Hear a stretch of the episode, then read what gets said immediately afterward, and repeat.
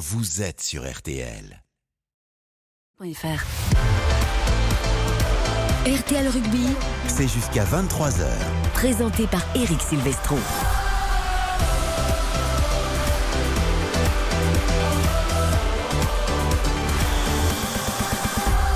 Bonsoir à tous, quel plaisir de vous retrouver 20h, 23h, RTL Rugby et foot ce soir, le huitième de finale non officiel, mais ça ressemble à ça quand même, entre la France et l'Italie à Lyon. Victoire impérative pour se qualifier euh, pour les quarts de finale de la Coupe du Monde de rugby. Au commentaire ce soir évidemment, le duo magique d'RTL, Jean-Michel Rascol et Olivier Mann que l'on retrouve dans quelques secondes pour euh, toutes les infos et tous les débats d'avant-match euh, sur ce France-Italie. À partir de 21h, on suivra également, grâce à Yannick Collant, le premier match de la huitième journée de Ligue 1 de foot entre Strasbourg et Nantes à la Méno où l'ambiance est toujours aussi belle. Ce sera le cas encore également à Lyon pour le rugby ce soir. 15 jours qu'on est dans l'attente. Voilà, on a eu heureusement le feuilleton Antoine Dupont pour nous occuper, mais sinon que c'est long. 15 jours sans match. Xavier Domergue, bonsoir. Bonsoir Eric, bonsoir à toutes et à tous. C'est vrai, les Bleus ils ont joué quand la dernière fois? Je m'en souviens plus. Moi. Non, c'est long, c'est beaucoup trop long et puis il y en a marre de parler d'Antoine Dupont tous les jours. Je veux dire, laissez-le tranquille, laissez-le se préparer, laissez-le récupérer et parlons de, de terrain. 15 jours sans match, mais ce soir c'est le retour France-Italie. Bonsoir Karine Galli. Bonsoir Eric, mais imaginez qu'avec leur projet de Coupe du Monde avec encore plus d'équipes, en fait la Coupe du Monde durera la moitié de l'année bientôt. Non, il y aura plus de matchs avec plus Oui, d'équipes. oui, mais parce bon. il y aura pas. Parce que là, le problème, c'est qu'avec le nombre d'équipes actuelles, il y a Non, mais- des poules de 5, donc forcément, eh ben, il y a, sera quand il y a un moment où même tu joues un pas. peu encore plus étalé. En fait, on n'en peut plus de ces compétitions qui commencent Donc au mois d'août et qui long, finissent alors, on ne sait plus ça quand. Bah oui. Karine râle dès le début de l'émission. C'est très bon signe. Ça veut dire que la soirée va être belle et animée. Arnaud Crampon également avec nous. Salut Arnaud. Bonsoir. Avec le maillot, attention, Anaïs Bouton va vous le piquer avant que vous partiez. Elle va vous déshabiller sur, dans le C'est studio. c'est ce que j'ai Je cru crois qu'elle est vraiment, elle ziote votre maillot avec beaucoup d'attention. Les pourquoi du rugby tout au long de l'année, tout au long de la Coupe du Monde. Euh, C'est parti. les podcasts sur RTL.fr pour tout savoir de cette discipline qu'on aime tant. Tout le monde est là. On est parti. 20h, 23h. France-Italie et Strasbourg-Nantes. RTL Rugby. Présenté par Eric Silvestro. Eux aussi avaient des fourmis dans les jambes, même s'ils ont bien d'autres activités et qu'ils travaillent tout au long de l'année, pas que quand il y a des matchs de l'équipe de France. Jean-Michel Rascol, Olivier Magne à Lyon ce soir pour RTL. Messieurs, bonsoir. Bonsoir. Oui, il est tout calme, Jean-Michel. Bonsoir, Ah, Jean-Michel, il est- tout calme. C'est un bonsoir serein du mec qui s'inquiète pas du tout avant. France-Italie. Tu vois, c'est le mec, il se dit ce soir ça va être tranquille. Non, non, je voulais simplement euh, souhaiter euh, une bonne soirée aux pousses citrouilles qui trouvent que cette Coupe du Monde est un peu longue. Je voulais aussi euh, C'est moi, souhaiter une. c'est moi la pousse citrouille. J'aime bien cette petite expression. Je connaissais Bah pas. oui, oui, oui, c'est une expression que nous a rappelé Yvon Gousset dans l'un de nos débats. Les pousses citrouilles, Exactement. J'aime ce sont beaucoup. les, ce sont les footballeurs. Voilà. Euh, Et puis si vous vous transformez en Cendrillon après dans la citrouille, c'est parfait. J'aimerais, j'aimerais, j'essaye. Et puisque, et Xavier est en recherche d'informations sur Antoine Dupont, si j'ai bien compris, on pourrait lui, lui préciser que Antoine est sur le terrain euh, en costume. Il a longuement discuté avec Fabien Galtier pendant l'échauffement et que à voir son visage, on pouvait remarquer que l'hématome qu'il présente sous la pommette droite est en train doucement de se résorber. Voilà pour Antoine Dupont, on vous jure, on n'en parlera plus de la soirée. Il a pas dit Fabien, t'es sûr, t'es sûr, tu me mets pas sur le banc des remplaçants. Je, peux y aller, hein, je peux y aller. hein. Non, mais ils avaient l'air assez complices, hein, Olivier. On les a vus euh, discuter ensemble. C'était euh, assez intéressant. Ouais, petite discussion d'a- d'avant-match d'ailleurs avec euh, Lucu aussi le remplaçant de, de Dupont, euh, le, joueur qui aura quand même la lourde tâche de, de- de succéder, de diriger les opérations ce soir de cette équipe de France. Voilà, c'est un Maxime Lucu qui mine de rien a quand même un petit peu de pression sur les épaules. Euh, on rappelle d'ailleurs les principaux. Il n'y a pas de changement vraiment, parce que là, on a vraiment le retour des tauliers avec Lucu, donc qui a été choisi à, la mêlée, euh, avec également Biel Barré. On va en parler tout à l'heure d'un vrai choix du côté de l'aile. Ce France-Italie, messieurs, on sait, hein, la France doit gagner. Après, il y a aussi en cas de défaite avec un double bonus. Bon, on va pas rentrer dans les détails tout de suite. Il faut gagner, point barre. Euh, et on a l'impression, voilà, que c'est quasiment, quasiment fait. Il peut pas y avoir de surprise, Olivier et Jean-Michel. C'est le discours qu'on entend depuis quelques jours là. Oui, euh, oui. Alors c'est vrai que au, au vu de, la performance, des performances de cette équipe de France ces dernières années, notamment ces matchs euh, contre l'Italie où elle n'a jamais perdu cette équipe de France. Elle a d'ailleurs euh, quand même régulièrement battu largement cette équipe italienne, hormis peut-être le précédent tournoi où elle avait eu du mal à, à se sortir un petit peu du, du piège, mais c'est une équipe de France qui, qui doit gagner ce soir sans trop de problèmes, mais euh, il faudra mettre quand même tout, euh, tout- toute, toute l'énergie, toute la, la détermination nécessaire à, à- à battre cette équipe italienne qui soit sombre complètement par rapport à la performance de la semaine dernière qui a été catastrophique, ou alors une, euh, une bête blessée se relève et nous surprend ce soir. Donc voilà, je ne sais pas trop sur quel pied danser. Pas mal de voilà d'interrogations concernant l'équipe de France. Et, euh, et l'équipe d'Italie, mais je pense que l'équipe de France en sortira quand même ce soir. Arnaud Crampon, est-ce qu'on sait. Ah, pardon, Jean-Michel, vas-y. Non, juste vous préciser que la France a quand même gagné 44 de ses 47 confrontations face à l'Italie. Et Olivier, il est assez malin parce qu'en 1997, je veux pas faire jouer ma mémoire pour autant, mais quand même en 1997, l'équipe de France sortait d'un grand chelem. Euh, formidable au Parc des Princes où Olivier avait d'ailleurs marqué un essai et quelques semaines euh, plus tard il échappait à ce match Italie-France, France-Italie organisé à Grenoble, on ne sait pas trop pourquoi, et où la France allait pour la première fois s'incliner face euh, à la squadra de l'Oval. Olivier, c'était bien joué de ne pas être là. hein. alors, je, je vais vous donner la raison parce qu'il y a voilà il y a, y a suspicion là, il y a, il y a vraiment enquête, euh, euh, Jean-Michel.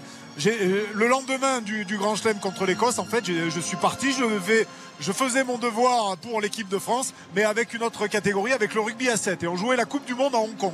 Donc je suis parti à Hong Kong jouer la Coupe du Monde euh, euh, le jour qui suivait le Grand Chelem. Et donc euh, ça m'a permis, enfin ça m'a permis. Et malheureusement, euh, voilà, Oui, heureusement, je n'ai pas joué ce Sauvé match par sa polyvalence. Oui, parce que pour nos auditeurs qui ne le savent pas, Olivier Mann, c'est le genre de gars qui se colle un match entier de 80 minutes et qui le lendemain recommence, limite se fait un débriefing après. Euh, tu vois, la Nadal, quand il sort du match, qu'il n'a pas assez donné, il va se refaire un petit coup de vélo et Avec d'entraînement. 12 heures d'avion entre les deux. Ouais.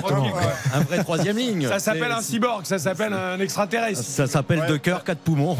Arnaud, est-ce qu'on s'est trop inquiété pour rien après l'Uruguay? J'ai l'impression que ce, ce match contre l'Uruguay non maîtrisé Mais- euh, a fait qu'on s'est posé mille questions sur cette équipe de France, peut-être un peu trop. On en a parlé mille fois. Il y avait euh, 12 changements. Il n'y avait pas de taulier sur la pelouse. Il y avait des gars qui voulaient briller euh, aussi tout seuls et montrer ce qu'ils sa- ce qu'ils savaient faire. Ah, les Blacks leur ont quand même collé 73-0 encore hier. hein. Mais, mais bien sûr. Mais alors, et d'ailleurs, avec un beau match des Uruguayens euh, quand même euh, sur 20 minutes, mais euh, qui n'ont rien lâché, euh, c'était euh, c'était superbe. Mais voilà, faut oublier ce match contre l'Uruguay. Ça y est, il est passé, il est fini.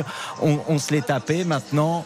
On s'attaque aux Italiens qui vont nous mettre un coup de pression pendant 20 minutes, une demi-heure. et après, on va dérouler. Et euh, j'annonce le bonus offensif, des essais. On va se régaler. Ok, alors je suis pas d'accord avec vous. Est-ce qu'ils vont nous mettre la pression? C'est nous qui devons leur mettre la pression que vous avez justement pour les empêcher d'imaginer quoi que ce soit. Ah ben, Olivier le disait, et, et Dieu sait qu'il connaît le rugby. Olivier Magne, on est très heureux de l'avoir, mais je, euh, on- Olivier disait, on ne sait pas sur quel pied danser. On, on le sait parce qu'on a vu une belle réaction contre la Namibie, mais ce qu'on a vu contre l'Uruguay avec euh, l'équipe bis entre guillemets, on n'a envie de le revoir. Donc là, aujourd'hui, je pense que on parle souvent de l'importance d'envoyer un, signal euh, aux futurs adversaires euh, probables. Je pense que là, c'est l'occasion de le faire et l'occasion d'éteindre très vite les Italiens, de ne pas leur laisser la chance d'exister dans les premières minutes et de mettre beaucoup d'intensité, beaucoup de pression de- d'entrée.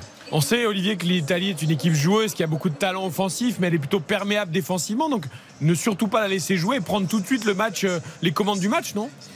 Bah, complètement. C'est c'est une équipe italienne qui la semaine dernière face au All Black a complètement oublié de, défendre. Et c'est vrai que le rugby c'est pas l'attaque ou la défense, mais c'est bien l'attaque et la défense. C'est les deux en même temps.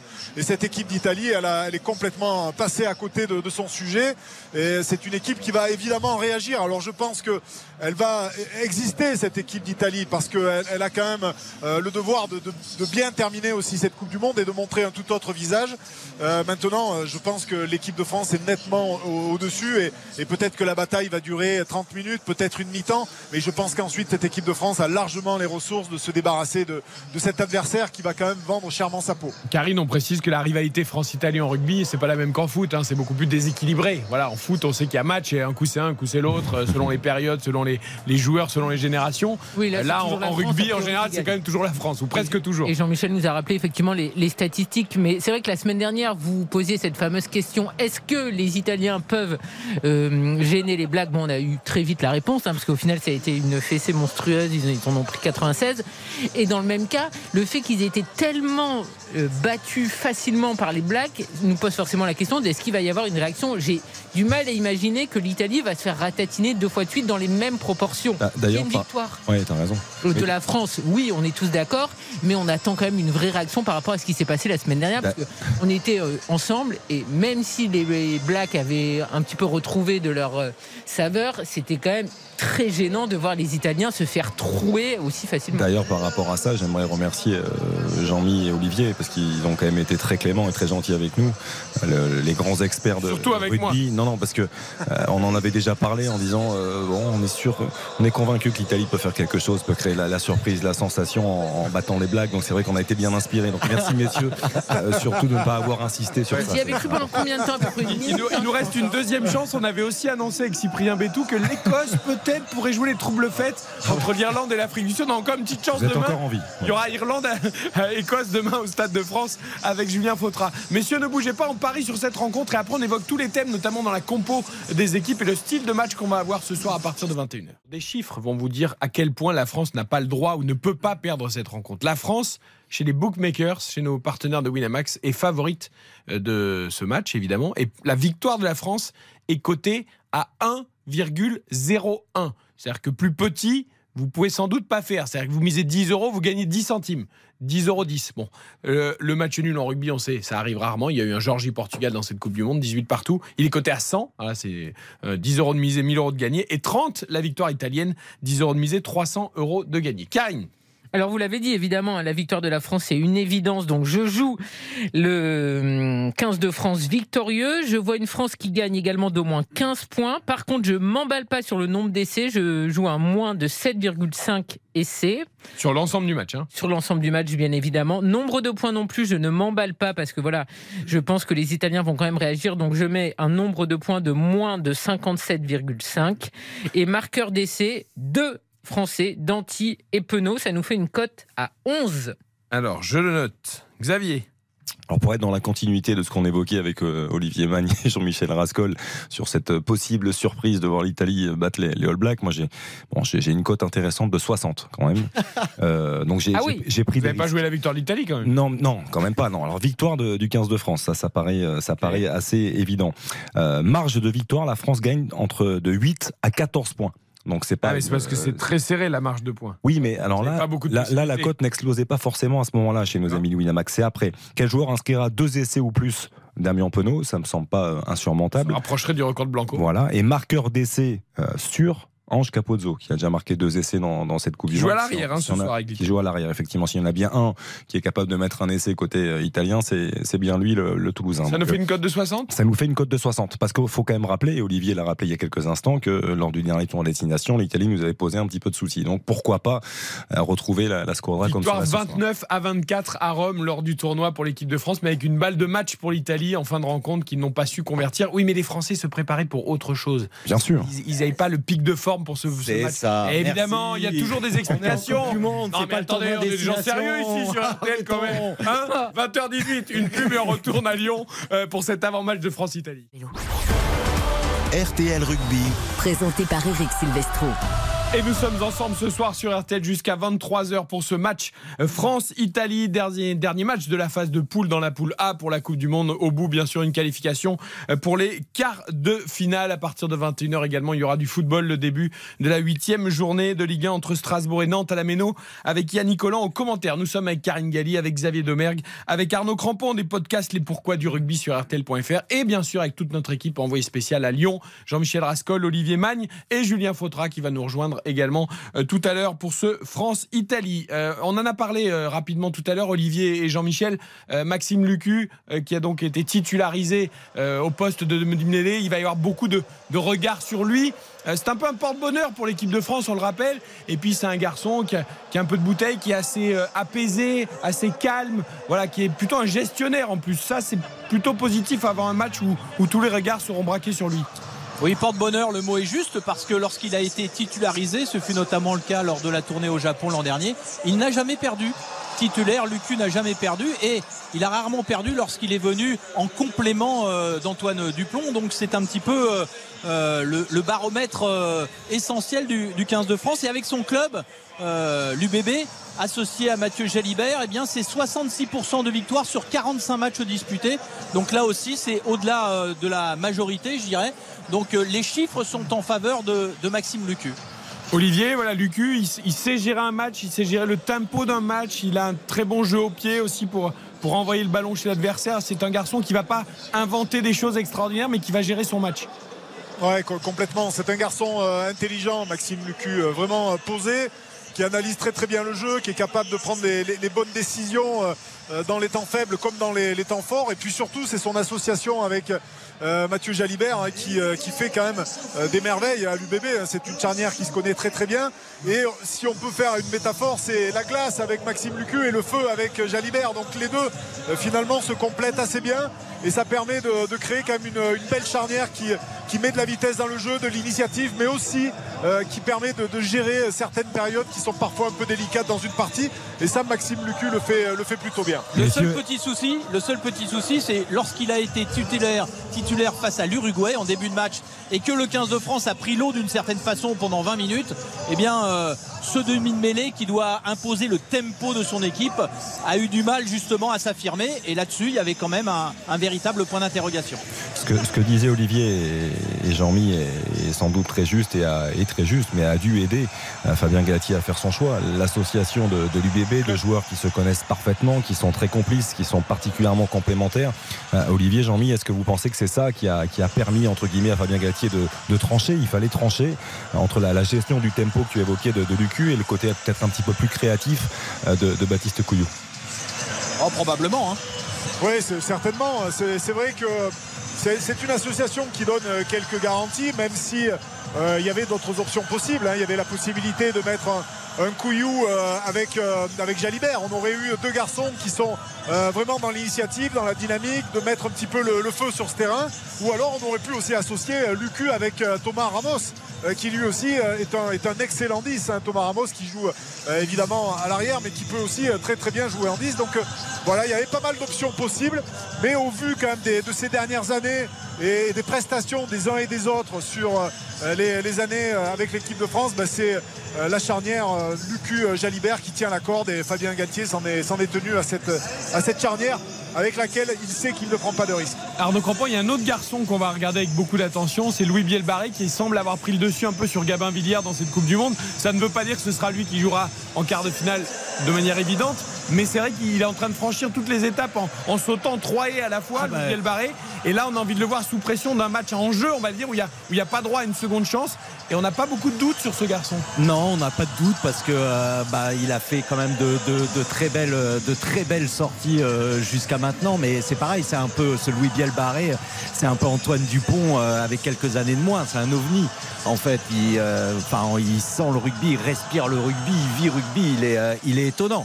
Et il va nous sortir un, un grand, grand match, j'en suis persuadé. C'est encore un. On a une génération dorée, là, ça arrive de partout, c'est magnifique. Je- Jean-Michel Olivier, c'est le petit chouchou aussi de la Coupe du Monde. Louis Bielbarré, le petit coup de cœur de, de beaucoup d'observateurs. C'est un peu le, le Kylian Mbappé de la Coupe du Monde 2018, quoi. Celui qui. On n'a pas le droit de faire des comparaisons comme ça. Bien sûr que si. Tu plaisantes ou quoi? Il y a déjà eu cette comparaison pour Antoine Dupont. Arrêtons de comparer des sportifs qui n'ont rien à voir. Mais non, mais c'est ces jeunes qui arrivent et qui n'ont pas peur, qui, qui sont bons dans les grands rendez-vous. Et tout donc ça. avant les blagues, c'était Antoine Dupont, le Kylian Mbappé du rugby. Et donc là, après Eh ben. trois matchs, ça a changé. Où on a deux Kylian Mbappé Ah non, dans mais Antoine Dupont, 15. il- c'est déjà une référence depuis deux ans. hein. C'est Oui, pas, enfin, c'est pas comme Kylian Mbappé à Ah, la donc t'as lu aucun papier où il y avait cette phrase débile. Vous, vous auriez. Non, mais Et c'est le tri, vrai je lis les bons papiers, euh, Karine Galli. C'est c'est vrai que Biel Barret, il a euh, étonné par son aisance technique. Il y a notamment eu euh, un geste, je me rappelle, d'une remise de long de la touche pour un essai euh, lors du match face à, À la Namibie. à l'Uruguay ou la Namibie plutôt. Euh, voilà, cette gestuelle technique peut laisser penser qu'une comparaison est possible par rapport aux meilleurs techniciens du football. Voilà, c'est son aisance aussi de course. Euh, il marque un moment un essai où il traverse le terrain en travers. Euh, Il a été flashé à 37 km à l'heure en pointe. C'est pas mal. C'est pas encore euh, un sprinter de, de profession, mais ça, ça s'en approche. Mais je ouais, souhaite- alors après, moi, juste quand même, je souhaite à euh, votre petit Louis ouais. qu'il soit plus inspiré que notre grand Kiki euh, mercredi soir ouais, à Saint James non, ça- c'est vrai. Moi, je vais mettre un petit, un petit bémol quand même, mettre un peu le, le- le frein à main par rapport à, à toutes les louanges qu'on fait de, de Biel Barré. Quand, euh, quand j'étais plus jeune et que j'ai commencé en équipe de France, il y a un entraîneur qui m'a dit Tu sais, Olivier, tu seras jamais aussi bon que les journalistes peuvent le prétendre, mais tu seras jamais aussi mauvais non plus. Donc, euh, il, faut, il faut être. Il faut C'est faire bon, très qui vous avez dit ça, que- Olivier? Qui vous avez dit ça? Euh, un ancien entraîneur, à- à- mais que je vais pas citer, mais il se Ah, reconnaîtra. dommage, parce que euh, voilà. très belle phrase. Ah Mais, ouais, voilà. excellent. Mais- mais- mais c'est vrai que c'est important parce que Biel Barré, on va pas le juger finalement et savoir ce qu'il a. euh, si c'est un excellent joueur contre la Namibie, ça n'a pas de sens. Euh, maintenant, là où on l'attend, et c'est là la difficulté d'une Coupe du Monde, c'est que il y a, y a les, les grands matchs qui vont arriver. Euh, là, on est déjà sur un match éliminatoire. Alors même si on peut penser que l'équipe de France est largement au-dessus, ça va passer. Ça va être aussi une belle occasion pour Biel Barré euh, de se montrer dans ce match. Mais c'est après, dans les autres matchs, où là, la pression, elle va commencer à monter, monter, à être un peu plus, un peu plus forte. Et c'est là qu'on reconnaît les grands joueurs. Parce que les grands joueurs, c'est pas non seulement euh, sur leur aisance technique, sur leur qualité physique, on les reconnaît, mais aussi sur leur qualité mentale. Et c'est bien ça le plus, le plus dur, c'est qu'à très très haut niveau, c'est le mental qui fait la différence. Parce que tous les joueurs sont bien pas préparés, tous les joueurs sont techniques, toujours, tous les joueurs sont physiques. Donc moi, j'attends de voir un petit peu comment les choses vont se dérouler pour lui pour les, sur les phases finales. En gros, qu'il n'ait pas les, les chocottes au moment d'affronter Oui. les Sud-Africains. Exact. C'est ça. Hein, en résumé, c'est un peu ça. Vous aurez quand même noté, euh, messieurs, dames, qu'il y a un dénominateur commun entre euh, trois joueurs dont on vient de parler.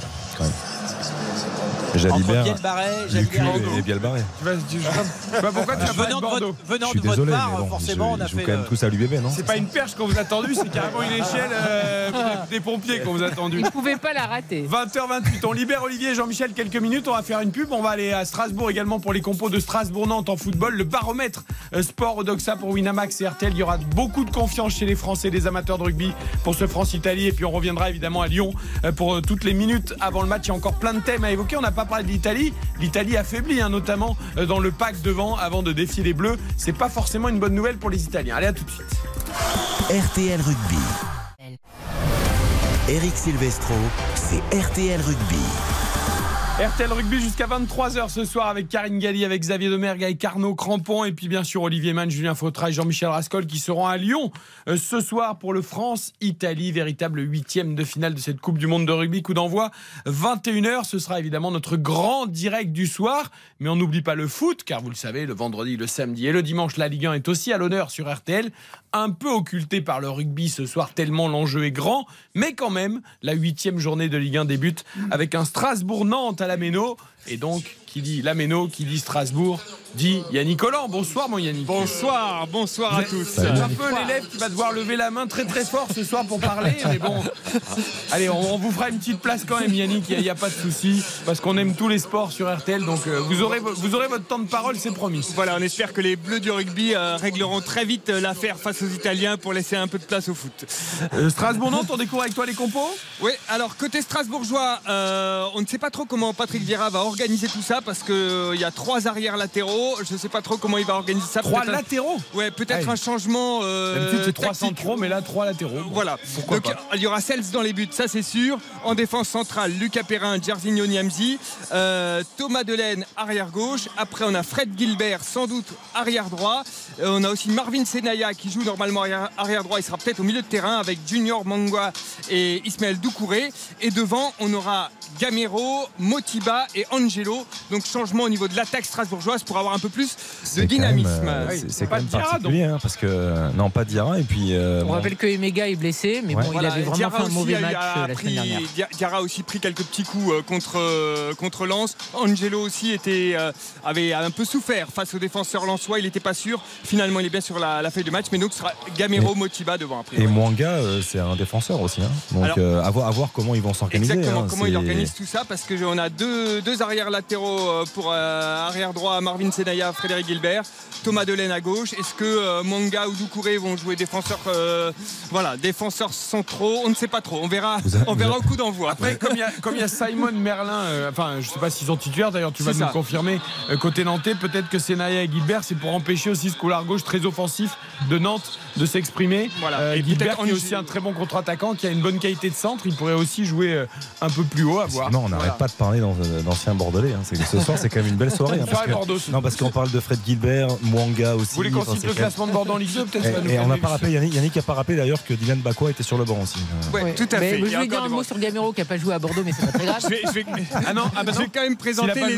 on On. Je vais présenter quand même les de voir Gamero titulaire. C'est seulement sa troisième titularisation cette saison. On l'avait dit la semaine dernière lorsqu'il était entré en jeu. Alors c'était en seconde période et euh, les organismes étaient un peu fatigués, mais il avait apporté. Et franchement, quand tu vois la pauvre pauvreté de l'attaque strasbourgeoise la semaine dernière, tu te dis que Gamero ne devrait pas faire de mal. Bon, est-ce que Ablin a le droit de jouer contre Strasbourg parce Ouais. qu'il n'avait pas le droit de jouer contre Rennes Il est là, il est là. Allez, côté nantais, euh, Alban Lafont dans les buts. En défense, euh, de gauche à droite, Quentin Merlin, Castelletto, Chemert et Jean-Kévin Duverne. Au milieu de terrain, ce sera Chirivella, euh, Douglas Augusto et Florent Mollet.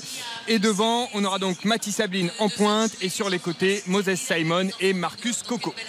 Ah, Coco, tiens. De retour lui aussi. Ouais, quelques changements, voilà, aussi côté, côté nantais. Et Florent Mollet aussi qui a l'habitude d'être euh, excellent contre Strasbourg. hein.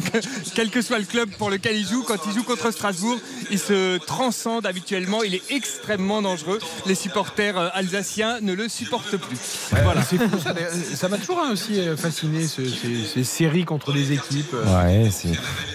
Après, pour les attaquants, les séries, c'est un peu contre euh, tous les clubs quasiment. Les Mais, gardiens, les mais c'est vrai que pour Florent Mollet, c'est quand même particulier, même si. euh, il y, a, il y a quand même des attaches particulières pour Florent Mollet, non? Il est Bah, il était à Metz, messin, en fait, non? il était, il était à Metz, Eh donc oui. il a commencé par nous faire mal en étant à Metz. Eh, C'est surtout Et il pour ça, continué. que vous en rappelez surtout. Eh, non mais il a continué après, il a continué à chaque fois qu'on le croise. Oui, pour lui, c'est important un de calvaire. Strasbourg. Bah, bien sûr, c'est le derby, pour lui c'est important. Euh, la Méno, évidemment, à guichet fermé, on en a combien là 31 Euh, 31, si mes Ouais, comptes ça, sont hein. bons, je vais revérifier, mais ça doit être crois ça. que C'est c'est ça. 31 ou 32. Voilà. Et en fait, Euh, vous menez toujours devant Lens, qui était à son 30e. Exactement. La à reprend la main sur Lens à chaque fois. 31e, voilà.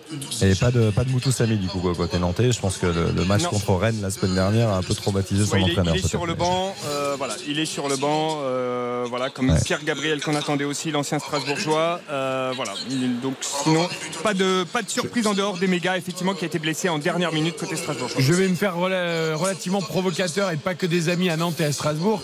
Bon, pour un premier match d'affiche du vendredi soir du, du- de la Ligue 1, peut-être que le fait qu'il y ait le rugby, c'est pas plus mal, mais souvent quand on dit ça, peut-être ça va être un super match. Et Voilà. je le souhaite d'ailleurs. Ouais, ouais. Enfin, la semaine dernière, on était emballé parce qu'on avait Strasbourg-Lens. On s'était dit deux publics, c'est chaud, c'est vivant. La Méno qui est invaincu avec Vieira, trois matchs. Et puis, ça a été une purge. Et puis, ça s'est fini en 0 pour Lens. Donc, effectivement, c'est bien qu'il y ait du rugby. Mais je pense quand même que pour Nantes, Mostafa Mohamed va quand même beaucoup leur manquer parce qu'il faisait un très bon début de saison. Et la semaine dernière, il a dégoupillé. Donc, suspendu deux matchs. Hein. Et un avec sursis. Ouais. C'est pas euh, si énorme hein, comme non, sanction. Alors qu'il a vraiment hurlé sur euh, l'arbitre de façon totalement exagérée, même s'il y avait faute sur lui, ça sert à rien Je, d'aller. je cite toujours cet exemple parce que moi, ça m'avait marqué euh, plus jeune, de Nabil Dirar, Bien sûr. s'était Ah mis tête contre tête avec un juge de touche, Ligue 2. un juge de ligne. Oui, mais c'est en Ligue 2. Hein. Non, mais juge de ligne, donc un peu comme Mohamed a fait avec l'arbitre, mais avec le juge de ligne, il avait pris 8 matchs Non, de suspension. C'était complètement lunaire cette euh, sanction, mais souvent en Ligue 2, c'est quand même plus euh, euh, ferme Ça passe plus Ligue 1. crème, tu veux dire, peut-être. non, mais je me rappelle que Nabil Dirar, à l'époque, euh, ça avait fait scandale, mais en Ligue 2, tu as l'impression qu'il y a parfois des sanctions qui sont un petit peu plus importantes qu'en Ligue 1. Mais après cette semaine, la commission de discipline était, euh, avait dû passer une bonne soirée. Ils avaient peut-être un bon resto après, j'en sais rien. les- les gens de la commission. Non, mais ils ont été, ils ont mis un petit match de- avec sursis pour les joueurs de, du PSG qui Ce ont. qui n'est pas normal. ont- Le Tai Taiwo, il avait pris un ferme. Donc, Voilà. si Donc, à partir du moment où il y a un barème, c'est un ferme, bon, ben tu mets pour les un ferme. reprises de chants anti-marseillais. Ah ouais. Et puis, je crois que c'est la fermeture de la tribune Auteuil euh, Ouais. pour un match après les chants homophobes. Franchement, c'est. C'est c'est- c'est assez tranquille comme fonction. Enfin, Bah, ils sont à l'image de leur arbitrage de la, cette saison, non? Je, je- je pense qu'on leur a dit un petit peu de- de- d'être plus clément et du coup ils sifflent plus rien maintenant. Donc euh, en, fait, en fait, il faudrait qu'ils trouvent euh, l'équilibre. Juste Toujours- milieu, quoi. Toujours difficile de trouver l'équilibre. On est toujours en recherche d'équilibre, mais les arbitres visiblement ils l'ont pas trouvé encore. Strasbourg-Nantes, en tout cas, à partir de 21h, Avec Yannick Alameno. l'arbitre préféré euh, de Xav. Ça, c'est important de le rappeler. Stéphanie, Stéphanie Frappard. Ouais. Exactement. Ça y est, c'est reparti. C'est pas beau. ça. On n'a pas le droit de dire du bien de, de nos arbitres français. Ah ben non, il faut dire du bien de ceux qui sont très compétents.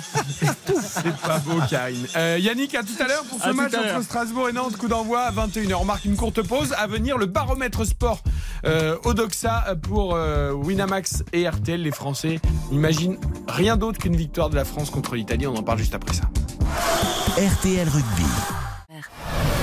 RTL Rugby. Présenté par Eric Silvestro. Avec toute l'équipe ce soir, Olivier Magne, Jean-Michel Rascol, Julien Fautra à Lyon pour ce France-Italie. Coup d'envoi dans 19 minutes maintenant ici à Neuilly, Arnaud Crampon. Des podcasts, les pourquoi du rugby sur RTL.fr notamment, mais pas que. Xavier Domergue et également euh, Karine Galli. Avant de retourner euh, au stade de Lyon, il ne faut pas dire le Groupama Stadium pour le rugby, on dit l'OL Stadium. Voilà, bon, c'est- c'est que pour le foot qu'il est nommé. Euh, De toute façon, en, ce moment, il porte malchance à l'OL, donc vaut mieux qu'il ait un autre nom pour le France-Italie. C'est pas plus mal. Moi je vous dis très sincèrement, j'ai pas du tout réussi hein, Bordeaux.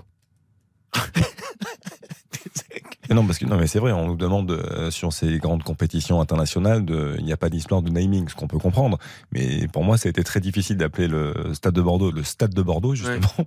Donc je l'ai appelé le, Le Matmut. Atlantique, le, Bon, après, l'habituel an c'est fou parce qu'au début, qu'il y avait ces namings, on voulait pas trop parce que je trouve que ça dénaturait le, le nom du stade. Euh, et en fait, euh, bon, bah, à terme, tu y viens parce que à force de te le répéter, et puis c'est Mhm. normal, si les gens payent pour nommer les stades, il faut bien le Ah, nommer. pour le coup, le stade de Bordeaux, c'est toujours appelé comme ça, parce qu'il y a eu un naming dès la, la création C'est du vrai que Lyon, ça n'a pas, ça a pas été ça tout de suite. Ça a été Stade des Lumières, Parc OL, euh, OL Stadium. euh, Ils n'ont pas trouvé leur identité encore. Non, non. Ça va venir, ça va venir. Et à Marseille, ils n'ont jamais dit Orange Vélodrome. D'ailleurs, Orange était très euh, colère. D'ailleurs, Ils ont retiré leur sponsoring. Non, ils ont toujours leur sponsoring là, qui va se terminer je sais pas quand. Mais bientôt, ils effectivement, renouvellent pas. Il y a quasiment jamais personne qui disait même dans les articles de presse Orange Vélodrome, alors que c'est obligatoire et tout le monde dit le Vélodrome. Alors moi, je fais attention à le dire maintenant, euh, parce que la loge Orange est juste à côté de la position commentateur quand on est à Marseille, et donc ils regardent les matchs, ils écoutent aussi. Donc du coup, moi, je m'étais fait remonter les bretelles à la mi-temps d'un match, et dit non, c'est Orange Vélodrome, on oui. travaille pour Orange, il faut le dire. Et puis si Donc, tu euh, vas être invité par Orange.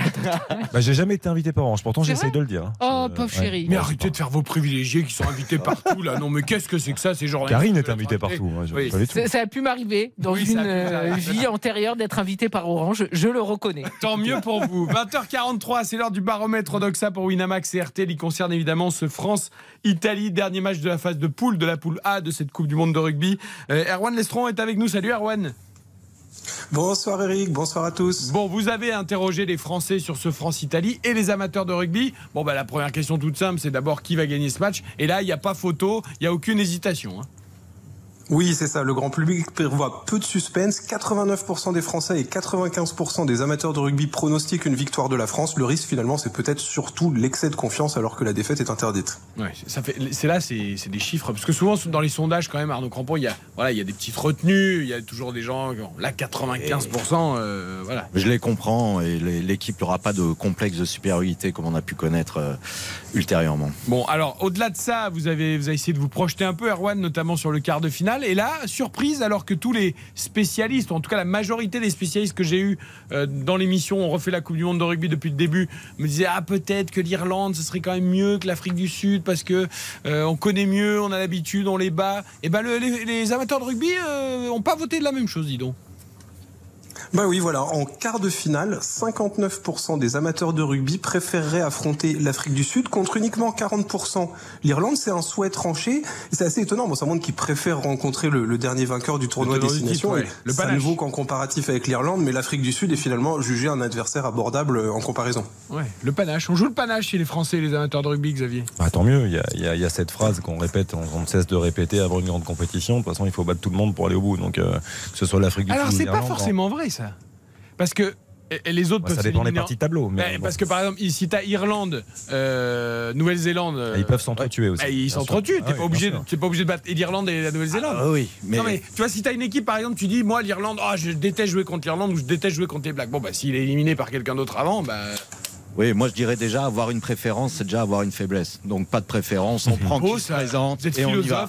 Oh, Non, mais belle c'est- phrase non, mais- magnifique. On a raison, franchement, c'est c'est une vérité. Et là, aujourd'hui, que ce soit l'Afrique du Sud ou l'Irlande, c'est deux top nations euh, du rugby et sans doute les deux des trois meilleurs en ce moment. Donc, euh, Avec des jeux différents, certes, mais euh, les, euh, qui font partie du, du podium des meilleures équipes au monde. Alors les amateurs ont sans doute envie de battre le tenant du titre, tu l'as dit Erwan, et du coup on comprend mieux le chiffre suivant sur qui gagnera la Coupe du Monde. Là aussi vous avez interrogé les Français avant ce dernier match de poule, et là encore on sent qu'il y a un cœur bleu qui bat quoi chez les gens que vous interrogez. Oui, oui, c'est très impressionnant. Quand on demande aux Français, d'après vous, laquelle de ces équipes remportera la Coupe du Monde 2023, ils sont 68% à citer la France très largement devant l'Irlande, 11% uniquement ont cité l'Irlande, 7% l'Afrique du Sud, 7% la Nouvelle-Zélande. Les autres nations été citées par moins de 3% des répondants. On voit qu'il y a 7 Français sur 10 qui pensent l'équipe de France capable de gagner la Coupe du Monde. C'est 14 points de plus que ce qu'on mesurait avant le début de la compétition. Ça veut dire que non seulement il y avait une grande confiance déjà autour de cette équipe, mais qu'elle a encore été renforcée renforcée par les premiers matchs des joueurs de Fabien Galtier. Ce qui est étonnant, c'est en effet cette cote qui grimpe parce que avant la Coupe du Monde, la France faisait évidemment partie des favoris. Là, il y a quand même eu après la blessure de Tabac, il y a eu la blessure de Dupont. Euh, c'est étonnant que ça grimpe encore, Xavier. On a senti beaucoup de confiance effectivement avant le début de la Coupe du Monde. Ce premier match, ce match d'ouverture contre les Blacks a, renforcé sans doute cette, cette confiance-là et puis les chiffres hein, dont, on parle. Euh, maintenant, depuis, il y a eu le match de l'Uruguay qui a quand même été assez problématique et qui aurait pu en faire déchanter plus d'un. Même on avait dit qu'on plus. Non, même s'il même s'il y a eu beaucoup d'ajustements, beaucoup de changements, on a quand même on a quand même beaucoup parlé, beaucoup insisté sur le fait que cette équipe de France avait deux équipes possiblement euh, euh, alignables sur euh, identiques, sans perte de, qualité. on s'est rendu compte finalement que on peut pas se passer de tout le monde en fait. C'est pas possible. Il n'y a pas de 4 sur le terrain. On Bien peut, sûr. on peut changer des, éléments, mais il faut une colonne vertébrale qui reste. Le, le, 2, 8, 9, 10, 15. Faut, faut, on est obligé d'en garder un petit peu. Là, sur le match contre l'Uruguay, il n'y avait plus aucun 4 sur mais le les, terrain. Mais les Bleus n'ont pas été rayonnants depuis le début de la compétition. Alors à cause de blessures aussi importantes euh, notable, c'est évident. Mais... mais ce qui est rassurant, c'est qu'en en jouant moyennement, on arrive à battre les Blacks. Mmh. Qu'est-ce que ça va être quand on va se mettre à jouer Bien sûr. C'est ça. Et oui, quand le pic de forme sera atteint. Euh, Erwan Lestron, merci beaucoup en tout cas pour ce nouveau baromètre euh, sport Odoxa pour Winamax et RTL. On a bien compris, il y a confiance totale dans le 15 de France de Fabien Galtier avant ce rendez-vous contre l'Italie. Coup d'envoi dans 13 minutes maintenant. On marque une courte pause au retour de stade. RTL Rugby.